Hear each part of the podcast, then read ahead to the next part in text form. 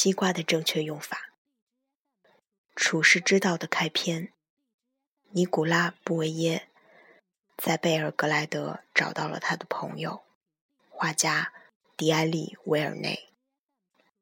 维尔内在某个不确定的郊区尽头的什么地方，在他本人客居的这套破旧的集体公寓里，为布维耶准备了落脚之地。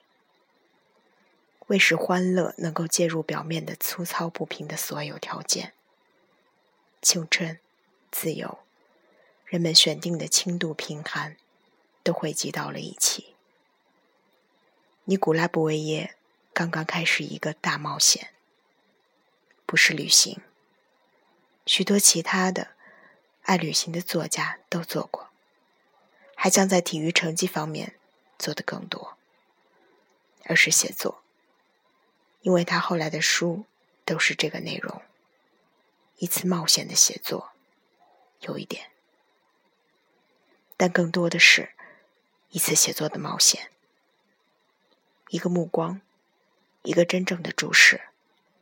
扫视，并吃掉一切人、景物、瞬间。他那兰斯拉夫的宫殿什么样？生锈的床崩，煤油灯，以及放在普利姆斯旅行路旁边的一片漆树叶上的一个西瓜和一块羊奶酪。白天洗的衣服晾在一根拉起的绳子上。我把背包放在地上，和伊尔棉。独琴和伞形花直抵开在夏天天空中的窗户。一个西瓜和一块羊奶酪。定义这类盛宴的形容词是粗茶淡饭的。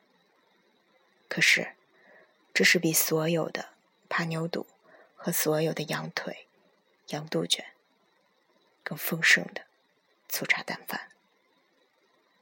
西瓜的甜甜的爽口，羊奶酪的略带酸头的爽口。一次口渴，若干色彩，要不计时间去发现的整个世界，必须有二十四年的积淀，之前与之后的所有梦想，不露声色，被忽略的全部素养，才能为现在命名，才能把西瓜和羊奶酪放在炉子。和拉起的晾衣绳之间的一片漆树叶上，成分被熟练的称重，以便保持微薄，并让节俭在整条道路上涌现。接下来的句子，在一个新世界里游手好闲，是最引人入胜的事物。这是对阅读的一个相当好的定义，对食欲的最精妙的定义。